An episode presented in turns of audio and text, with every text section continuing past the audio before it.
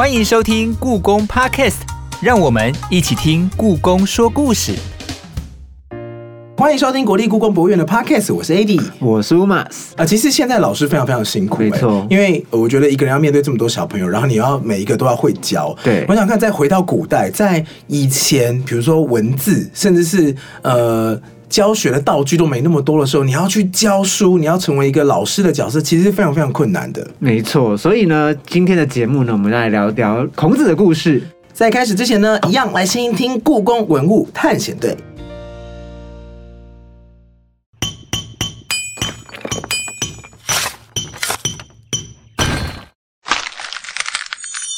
故宫文物探险队，孔夫子，一位你我再熟悉不过的老师，他带给华人世界重大的价值观影响。回首看历史，各个朝代都有他的追随者。用现代的话来说，他甚至可说是经典不败的古人网红。但说到孔子的长相，你知道人们其实都是靠想象吗？古代没有照相技术，也少有人物画像妥善流传。《后汉书·蔡邕传》最早有孔子画像形塑的记载，而直到东汉，皇帝才下令绘制孔子及七十二弟子像。可当时已经比孔子在世时晚了六百多年，古人只好依照文献形容绘制孔子圣贤像，以此为范本，加上对孔子的尊崇，后世在描绘孔子像的同时，更加入了许多神话色彩。我们现在所认识的孔子，其实是这样来的哦。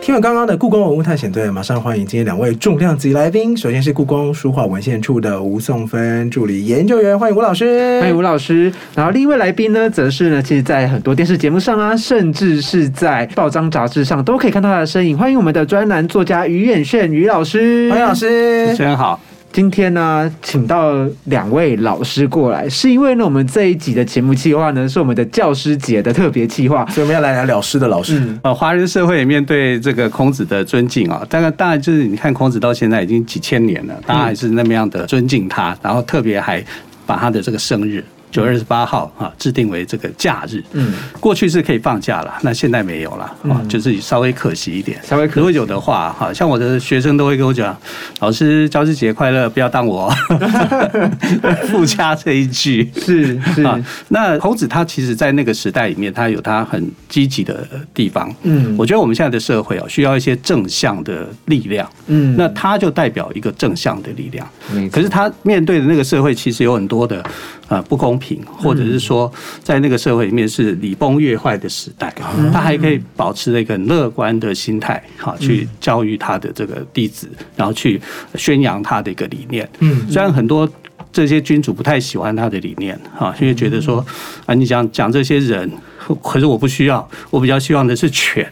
我能够得到这个地位，哦可能是这样子啊。可是他也开创了一个，就是说把他的这个当时的官学啊，你的学问是少数人所拥有的，他把这少数人所拥有的这个学问呢、给打开，就有私人讲学的风气啊啊，这个是很不得了的一件事啊，在那个时代来讲就是一个大事。了解。对，那不晓得吴吴老师怎么看这件事情呢？呃，我其实觉得。以前我都会觉得说，为什么那么那么多人感觉起来好像孔子是一个好像很威权、很让人反感、受到压迫的一个角色？但其实我自己这这几年年岁渐长以后，我觉得，嗯、孔子其实很多人说他是一个强者的宗教，儒儒家思想被称称为是一个强者的宗教。他跟他其实不怎么样的抚慰人心，不像是佛教讲慈悲，或者是基督教讲爱，神的爱那个救赎。但是他跟你讲的是一套非常非常坚定的说法，你。不管怎么样，你只要遵循了这一套做，你就不会错。我以前我也觉得说，那我为什么不能够得到一点点的自由？但是后来我觉得换位思考以后，我其实感觉，如果今天我是一个普通的人，我当然希望有自由。但是如果说你是一个老师，面对台下那些调皮捣蛋、富有创意的学生，他们提出来各种千奇百怪的这种问题，你需要有一个非常坚定的三观，非常正确、严正的三观在那一边，然后。不管他们怎么样子激动、激怒你，然后不管他们怎么样子引诱你，你都不为所动。这个我觉得是，嗯，孔子被称为强人强人的宗教或者说强人的哲学最重要的一点。那么，为什么孔子的思想他这么样子不可动摇，而且？被政治所用，其实这也是我觉得，嗯，他强调什么样子的事情就应该有什么样子的样态，嗯，这是一个其实当然不是说说大家不要思辨，但是嗯。如果你要节省你的脑力，然后你要节省你的体力，还有在政治上面节省最最多的资源的话，其实这个不是是一个好的而且经典的办法。哦，其实因为那个年代也算是比较乱嘛，所以就会特别需要一种有点章法的感觉。是，但我刚刚听到了一丝八卦的味道。我们开场可以来稍微聊一下，说，因为刚刚吴老师有说，不管别人怎么样的激怒孔子，或是引诱孔子，有什么样的故事呢？卫灵公的夫人哈，那个夫人名字叫男子。但她是那个时代的美女，美到什么程度呢？很多男生都看到她都快疯了这样子啊。那她也跟那些男生就在一起哈，所以她美而淫哈，就是很自由就是不好啦。对，但是我们现在来看，她其实就是比较大胆一点。是，然后呢，她就去见孔子。是，那孔子的学生里面呢，就很多派。啊，一派就说绝对不能见，死都不能见。你见了以后，你就会有污点，因为他要引诱你。哦，另外一派见见没关系啊，反正我们就是试试看嘛，看他到底要怎么样。哇哦！后来孔子去见他了，好有自信。孔子去见他，但是其他的学生是被挡在门外的，因为只有他一个人进去以后，他是有一个设一个帷幕，你也你也是看不到他了，就是一种礼哈，你不会说当面去见到他。嗯，但是这个帷幕里面就发生一些叮叮当当的声音。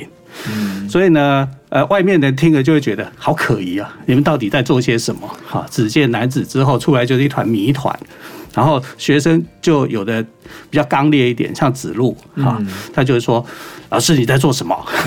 他说：“我什么都没做。”嗯啊，什么都没做，真的吗？哈，你会不会去想那样那样？绝对不是你做的那样那样。好，就两个就有一点意见上面的不合。然后后来孔子就说：“如果我真有这样做。”老天爷就讨厌我，天厌之日，天厌之日，大概发了重誓哦，啊，来澄清说，我跟他就是这样子，没有做别的。天哪，这一段有被记录下来吗？有啊，在在《论语》里面，《论语》这么好看吗？其实我刚才在那个吴老师那边，我有一个听到一个非常。有趣的词，我从呃从我过去认识孔子，以及我在呃读孔子的《论语》的时候，我从来没有听过这个词。就是吴老师刚才说“强人”这两个字，跟我在想象中的孔子形象是完全不一样的。因为我们进入校园之后，孔子就是那个很刻板的形象嘛。所以，我我很好奇，老师就是在你的观察中，为什么是用这样子的形容词对去讲这件事情呢？孔子的话，他是一个很知道自己要做什么样的的事情的人。那么做很多样子的事情的话，他给你的就是一个原则：你遵守礼就对了，你遵守忠恕之道之道就对了，你嗯遵循孝道那就对了。反正就是告诉你说，他感觉起来像是一个指标。嗯，那。《史记》里面的话，司马迁说：“说天不生仲尼，万古如长夜。”其实我觉得指标的话，感觉起来就好像是一个太平门吗？还是说是逃生梯的那种样子的地方？就告诉你说，它是一个闪亮的，在黑暗之中闪亮的一个号志。北极星，对，它算是一个指标。你看着它，然后。我觉得，如果你聪明的话，你想一想；如果你笨的话，你就遵循着他的道路去。我其实觉得，为什么政治上面一直遵循着孔子？然后，其实我们现在看见很多的艺术艺术品留下来，那孔子的思想，还有跟孔子相关的这些艺术品，其实在当时的话，都得到了很多嗯政治方面的支持，礼器碑。嗯嗯，史史臣碑还有那个遗音碑，这些的话，其实为什么能够有钱去买那个石头来刻一个碑，而且还请到当时书法很好的人，然后文笔很好的人来写一个文章，把它刻那个石头，然后还把它给非常隆重的树立在孔庙，其实都是出公款，然后跟朝廷请款出公款来立这么样子一个石头。那我其实觉得，嗯，这种样子的强，这种样子的强人政治受到。朝廷当权者的欢迎，其实扶植了这么几千年，嗯，它不是没有道理，而是它在政治上面，它的确发挥了一种稳定的作用。当然，追求现代的我们不一定需要盲目的去追随，或者说我们也可以有一些自己自己的想法，但是在政治上面，他的确是发挥了很久很久持续的稳定的效果的。刚刚两位老师其实提到的都是像刚刚吴老师提到，的，就算关于强强或者是原则这件事情，就算个人特质嘛。然后刚刚于老师这边有提到一个小小，我觉得虽然有点八卦的故事，但是孔子也很，我觉得他是一个很有原则的。就两个人的共同的话题，就是他们都是很有原则的。既然他个性如此的话，那长相部分有没有什么资料可以跟我们介绍一下呢？如果我们讲到跟孔子有关，第一个的。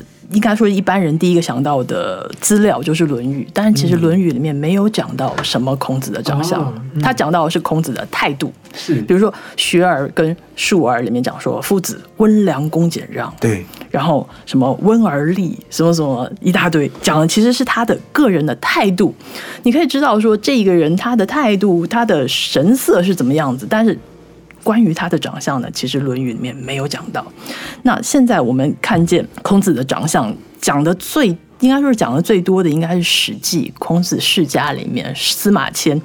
当然已经是西汉时候的人，距离孔子过身以后已经很长一段时间了。但是，对他走访各地，亲自去看，亲自去探探查以后，他搜集到的资料呢，他说仲尼长，就是孔子。他长得很高，那这条资料其实的话，同样也被记载在《荀子》里面，《荀子·飞象》里面就讲了，说说孔子长得什么样呢？仲尼长，也是一样，长得很高，面如蒙漆，他长得不好看。蒙漆是什么呢？是腊月的时候赶鬼用的那个面具。其实跟大家。大家比较熟悉的应该就是钟馗吧，就长得不好看。唐朝人有一个人叫做杨亮，他做为荀子做了注释，里面讲说说蒙漆的这种样的面具，其实不但是长得不好看，而且他还手蒙茸然，就是可能须眉茂密，长得毛毛的，脸上毛很多。所以我在想说，是不是现在的话，嗯，我们看见的孔子其实。都是一副须发茂密，然后，嗯，不太好看的那个样子。然后，通常画像里面的话，你也看见把孔子给画的很高。那除此以外，其实，在庄子里面也可以看见，就是有一段是记载老来子采衣欲亲的那个老来子，他有一个徒弟，应该说是他有一个学生，出门去砍柴，然后回来的话就跟老来子讲说说，哎，老师啊，咱们这个穷乡僻壤来了来来了一个怪人，长什么样子呢？呃，很高，略微有点驼背，上身长而下身短，然后他的眼神感觉起来好像是要晶莹似海一样，感觉起来好像是一个很有爱还是怎么样子一个非常浩然而有爱的这种样子的眼神。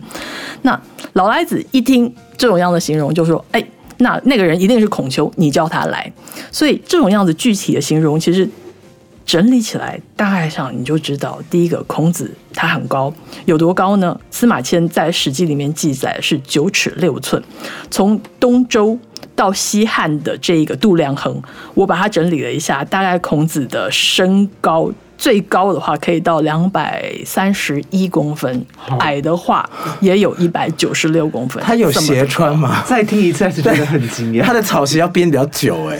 呃，他不用买，他不用像现在的人去店里面买鞋，应该是太太做的吧？他真的可以去打篮球哎。如果那时候有篮球的话，那个年代的人都是普遍比较高，还是那那个时候最流行的运动哦是射箭跟骑马。哦，文人的文人的那个这个六艺嘛，礼乐射御书数啊，这个射就是射箭，所以韩国人蛮喜欢孔子，大概这个道理，就射箭技术很好。嗯，他只是呃，我们看孔子哦，刚才讲说他很高，山东人嘛，大家大家想象也也就差不多是这样，因为遗传。他的爸爸就很高了，嗯，他的爸爸十尺，比他还高。什么？十尺？对啊，而且他很有力量，他是大力士，可以扛起城门。他对他，他就是扛起城，他是大力士哦。为什么我们不是孔子后人，他没传到这些 DNA？所以，我们不要想象孔子是一个文弱书生，好像说啊，他是儒家，儒家就觉得好像懦弱，其实没有哎，他是很重视全面发展的人，而且他对师生关系建立的很好。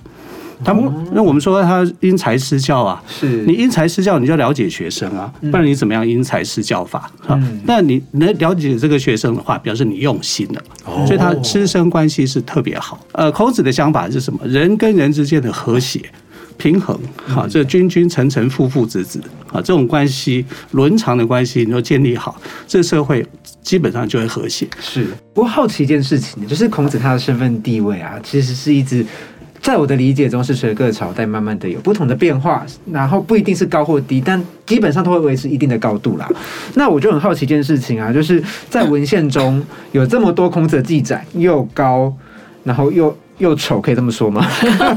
就这样吧，就这样吧。有特色，呃，有特哦，对对对对，又有特色，有特色，有特色。啊，然后对，就是这样子的长相。那基本上，如果你是尊敬这个人的，尊崇这个人的，你把他画出来，不就就是会让人家觉得有一点没有画的很帅吗？没怎么没这么好看。所以我想要问一下吴颂芬吴老师，就是呃，关于各朝代孔子的形象，他有没有一个演变的过程，或者是说各朝代他画孔子有没有什么呃不一样的地方？嗯，好，嗯我觉得这是一个好问题。嗯，因为其实大概在汉朝的时候，画像传、画像石里面，孔子就是一个非常受到欢迎的题材。比如像是武梁祠，山东武梁祠的那个画像传、画像石，你就看见不但是画了孔子，还画了孔子的弟子，而且。他们的旁边还有一个小小的标签，上面写着孔子、子路，然后项佗之类的这种样子。其实，嗯，应该说男一、男二，甚至甚至是配角，其实都都有画出来。那呃，在这些画像砖、画像石，当然是做的比较简略，但是你都可以看看得出来，对于孔子的营造，不脱是几个特色。第一个就是他很高，嗯跟其他旁边的人物比起来的话，他这个人物的形象画的比较大。嗯第二个就是强调他是一个谦恭有礼的人。刚才我们讲到说说呃。老来子的弟子说说孔子这个人长得有点驼背，他的背呢感觉像像是龟乌龟一样，就是感觉起来好像这个人有点驼背。那画像石里面也有强调这一点，但是他就把它美化了，而且美化的非常好。驼背呢，他把它给美化成一种就是很有礼谦恭的那种样的特色。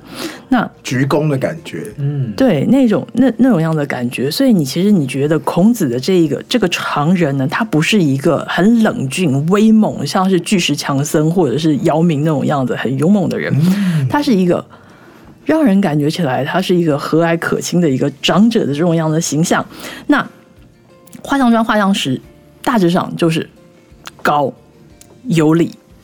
那到了大概嗯唐宋以后，其实大家都经常经常听说说，嗯，汉朝以后的话有一种谶纬之说嘛。那嗯，谶纬之说最喜欢讲的就是一个人如果他有什么样的特色是异于常人，他长得一定也跟平常人不一样。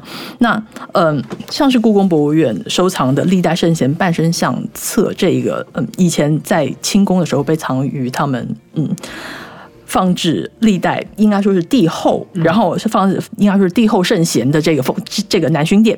那这这一套半身册页里面对于孔子的描述呢，就是、呃、应该说是描写描绘，就是第一个孔子的皮肤有点黑，这个的话。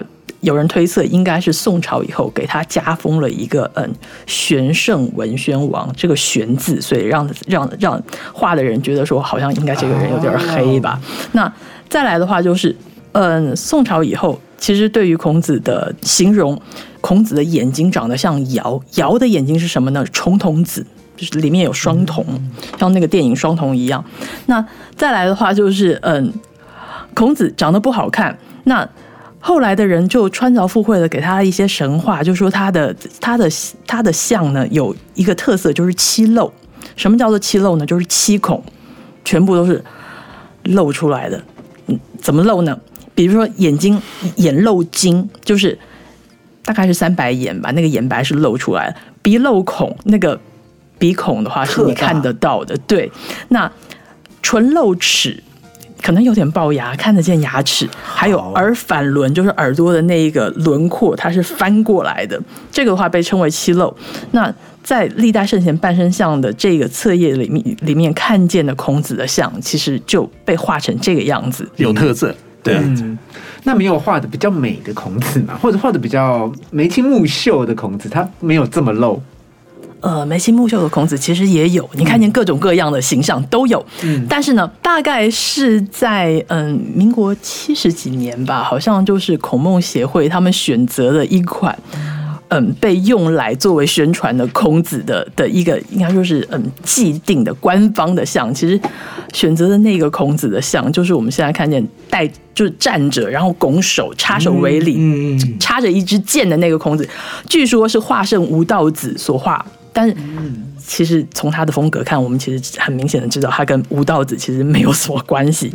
但那个画那个画像其实就是具有七漏的这个特色，同样画的很高，然后整个 整个画轴里面全部都是孔子，那。还是一样，给人的感觉说，这个人的话非常的崇高，非常的伟大，然后也是长得非常的有特色。至圣先师这个词是怎么来的呢？嗯，至圣先师这个词应该说是孔子末世而名义显，他他过世了以后，其实他的声名比他在世的时候还要一发的崇高。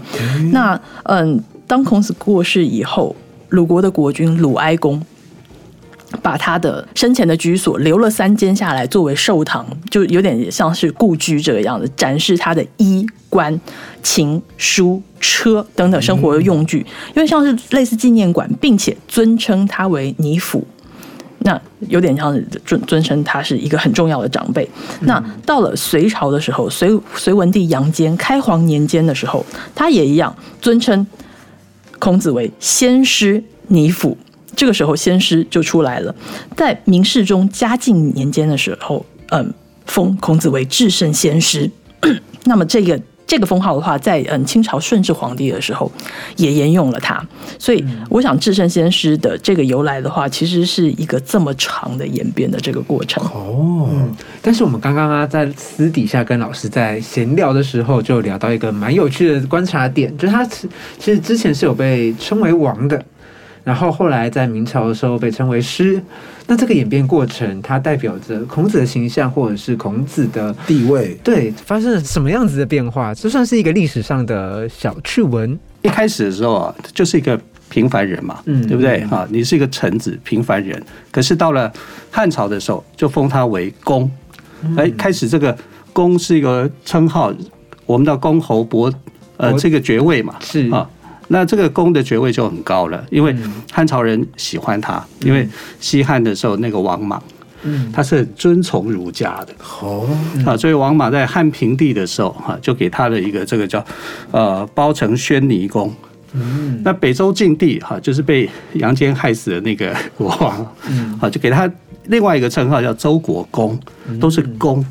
可是这个一开始的这个公还还算是一个荣誉值啊，没有领土啊。可是到了北周晋地的时候是有领土概念的。嗯啊，就政治上的地位是提高的。好，从公，那从公到王的时候，就是在呃唐玄宗的时候，哈，开元年间就给了他的这个文宣王的一个称呼。嗯哎，王的话你就不得了了，比公在上面了，比皇帝再低一点点而已啊，所以他在政治上面是不同的。那宋真宗的时候呢，就称他为玄圣文宣王。可是宋真宗是一个很迷信的皇帝，后来他就觉得玄圣不好，这个玄我不要，就叫至圣。嗯好，所以至圣 是从这个宋真宗开始的。啊，真宗是非常迷信的一个人哈，所以到到了元武宗的时候，元武宗呢就觉得说，哎，元朝是外族嘛，可是他为了要让这个读书人哈也能够尊敬元朝，所以他就找了这个孔子的形象，啊，称他叫大成至圣文宣王。哇所以在至呃至圣前面还有一个大成，这最伟大了，集大成嘛，没有再再也没有别人了哈，就是这样的一个称呼。那朱元璋建国以后，其实他有一个想法，就是你怎么可以称王？你是一个平民呢、嗯，对不对？啊，所以后来他的这个幕僚群里面有就有讲说，孔子不应该称王的，嗯因为孔子也不会赞成。嗯啊，因为他就是臣子，他也没有当过王，然后他又讲名正言顺嘛，对不对？那你这样称他王，就是名不正言不顺。嗯那到了明世宗以后，加强这个观念啊，因为明世宗本身就有他的问题，他的障碍，他是他他的出身啊是很特别的，因为他不是皇帝的小孩，嘿，他等于是这个他的哥哥明武宗，明武宗过世以后没有生育是嘛，过继的嘛？，对，哎，不算过继，他新就是直接妃藩王称谓的。哦，那藩王称谓以后，那大家都在想说，你要叫你爸爸叫什么？你要叫原来的这个呃哦明武宗的爸爸叫什么？因为有什么太上皇这种，哎，对，所以那时候就有所谓的大礼义之争。啊，就是说我到底要叫我爸爸是什么？这很奇怪，我觉得明朝怎么会搞这种 乱七八糟的东西？嗯，对，结果你要叫自己的爸爸叫叔父，妈妈叫叔母，嗯，他就觉得忍无可忍了，我一定要跟你好好辩论。啊，那这叫大礼义之争。大礼义之争就变了很多年，不是说只有开一天会就结束，嗯，啊，好几年这样辩论下来。啊，因为一开始的这个势力，当时的那个首辅叫杨廷和，嗯，他就反对啊，哈，就是说你就是要照儒家观念来啊，所以你要叫你的爸爸叫做叔父，妈妈叫叔母，啊，那你要让这个呃这个明武宗的这个爸爸，哈，你是反正这个称谓上面就变得很奇怪，对，好，然后那时候有一个这个臣子啊，叫张聪，这个人呢就比较知道皇帝的想法，他就说，呃，你的爸爸怎么会是叫叫做叔父呢？嗯，你怎么会这样子称呼呢？嗯他就是你的爸爸，所以他就是皇帝，其他人都不要管，这叫名正言顺。嗯，好，然后这个就牵扯到哈跟孔子有关的。啊，孔子。为什么这么久还要？因为孔子是王啊，怎么可以是王呢？啊，他不应该是王的，哈，所以你就应该要称为就是老师就可以了，先师就行了，嗯。他只能叫做至圣先师，嗯，连大成都拿掉。嗯 那后来是到了清朝的时候，哈，清朝的时候，康熙皇帝就说他就是大成至圣先师，嗯。又把他又又加回去。不但加回去，还对他三拜九叩。啊，没有人去，没有一个皇帝去拜这个呃孔子的。孔子这么伟大，历代没有人去叩头的，嗯，但只有康熙。康熙的头一点下去以后，以后他的徒子徒孙们就开始有这个祭孔啊，又要去跪啊，要去拜，然后称他为叫做万世师表，啊。是这样来的。啊，像万世师表其实就是像是呃宋吴老师他先前有办一个孔子的图像展，那是是不是也是用这样子的名字去做你这个展览的起源起源？呃，对，那个是那个那个展览，其实主要一开始它的缘起是因为我发现一般人在学写隶书的时候，常常用到的范本，像是以音碑、礼器碑，还有史称碑，其实这些这些嗯隶书很好的隶书作品，其实都来源于孔庙的石碑。那么这里这些石碑刻碑的缘由呢，也跟祭祀孔子要。我们拜孔子的时候，好，我们要请他吃什么？比如以音碑的话，就是说说我们请他吃狗肉吧，以全酒祭孔。啊，对，请孔子吃狗肉。但是呢，史臣碑的话就是说啊，香肉美酒，我们买我我我们买我们买太牢祭孔吧，就是可以吃上牛羊猪了，比比狗肉要来的好了。那呃，诸如此类，还有应该说是刚才提到的这个万世师表呢，是我在有一次在嗯。跟我的同事长官们提到，好像儒家跟孔子可以做一个展览的时候，其实我的长官就告诉我说：“说，哎，孔子的第七十七代孙孔德成先生，那个时候来台湾的时候，曾经捐给我们一批他们孔府的收藏。呃，里面最引人注目的一样东西，就是康熙皇帝康熙二十三年的时候御笔御书。嗯，他南巡的时候到孔府行。”三跪九叩的那个拜师礼，所以表达了无尽满洲的皇帝对对孔子的这个尊崇。以往的话，其实呃，我其实我看到的资料就是，以往宋代的皇帝有去对孔子行两跪六叩礼，但是呢。因为是皇帝，其实还是有一些偶包的那个存在，所以就是两跪六叩礼。但是满洲的皇帝能够行到这个三跪三三跪九叩礼，其实是在当地曲阜是很不得了的大事。大家都说说满满洲的皇帝，嗯，是一个很懂规矩的皇帝。那么他送来的这个万世师表的这一个这这个御笔御书，你可以看得出来，一个大概三十岁的皇帝用。斗笔写的那种每一个字大概是八十公分见方的这种样的大字，然后那个我那个万世师表，我们看，呃，应该说是刚刚从库房拿出来的时候，其实知道是孔，应该是孔德成，推测应该是孔德成先生当初逃难的时候。匆忙之间，不知道从哪个地方把它给扯下来的，因为其实边角化地方，你看见有一些撕扯的那个痕迹，我其实觉得非常的感动。大陆很多很多的人，一直到今天，各地的孔庙都还有万世师表这个嗯康熙御匾的匾额存在，但是其实通常都已经是一个木刻的一个复制件。那大家都不知道这一个这个嗯御笔御笔御书的这个原件的这个纸本去了哪里，很多人都以为是毁于文革的火焰当中，但。万世师表，其实这个东西的话，居然被孔德成先生拿来捐捐给我们，就在台北的故宫博物院，我实在是觉得这实在是太伟大了。是那当场我们就决定说，我们要办这个展览，而且我们要把万世师表的这个匾额拿来做我们的主打件。还有另外要跟大家说，嗯，大大家透露一个消息，应该啦，明年嗯，万世师表的这一个这个展件应该会在南院展出。如果大家有兴趣的话，其实可以去故宫看。南院老师，您的策展展件中，展件当中，其实嗯，我觉得最应该说是最推崇的，除了我刚才讲的那个立在圣贤半身相册那个很所谓很有特色双引号的那一个孔子以外，我觉得大家应该会喜欢的是一个文征明书《孝经》求因补图的一个孝经图。那孝经的话。大家知道十十三经里面最短的就是《孝经》。那嗯，《孝经》的话，一开头就是孔子在杏坛下，曾子问问孔子说：“说我们应该怎么样子尽孝呢？”然后孔子为他娓娓道来《孝孝经》的内容。那那个孔子，其实我觉得是嗯。一个很很有意思的描绘，明朝人心目当中的孔子是一个坐在树下，身边围满了学生，然后嗯手举起来，做出一个开示的动作的这个这个手势的一个孔子。那嗯，对于孔子的描绘的话，嗯，他就是把孔子给画成是一个老者，特别特别强调他脸上的皱纹跟那个风霜跟跟其他人不一样的这个样子的形貌。那同样也描绘出来，就是他大家想象出想象中的孔门教学的上课的场景。求知若渴，我们开始就是自己脑补。刚刚提到很多呃，其实刚刚那个于老师就有提到说，就是关于万世师表这一连串名号的流变嘛。然后刚刚吴老师这边有提到说，就是关于这些流传下来的文物有多么的珍贵。我想要比较从侧面生活方面了解一下这个人，在记载当中，就是孔子为人，他其实很爱听音乐，不是吗？对，可不可以跟我们聊一下这部分？嗯，好。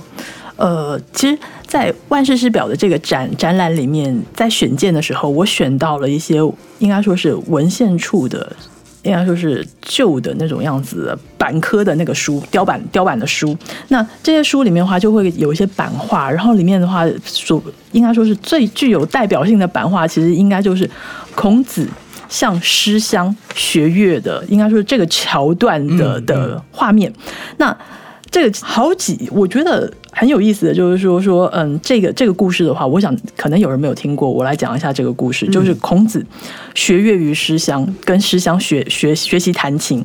那弹弹弹弹弹，师乡就说：“你已经弹得很好了，换下一首曲子吧。”孔子说：“不行，我还没有得到得其数。”我想应该是意思就是说说这个这个嗯节拍什么的，我还不是很了解。然后。继续弹弹弹弹弹，又弹了一阵子，老师都烦了，就是说 你已经弹得很好了，换下一首吧。然后他说：“哎，我我还没有得到的，我还没有得其志，就我还不知道这个曲子到底是在演奏些什么。”然后又继续弹弹弹弹弹，老师又不耐烦了，又再催他。你想想看，这个多么感人！老师学生学的比老师还要认真。老师再催他说：“说可以了，你不要再弹了，换下一首。”他说：“不行。”无谓得其人，我还不知道这个作曲家是谁呢。弹弹弹弹弹，有一天他突然好像若有若有开悟似的，跟师乡跟老师讲说说，哎，我知道了，这个人长得又高又黑，然后他看起来好像是呃很关心所有人的样子，这个人是嗯周文王吧。然后师乡立刻。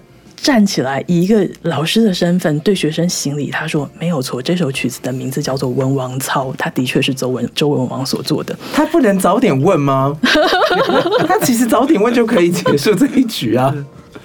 对，这个铺梗铺的太厉害。为什么不问呢，老师？那么这个版画的话，很多的版画在在嗯。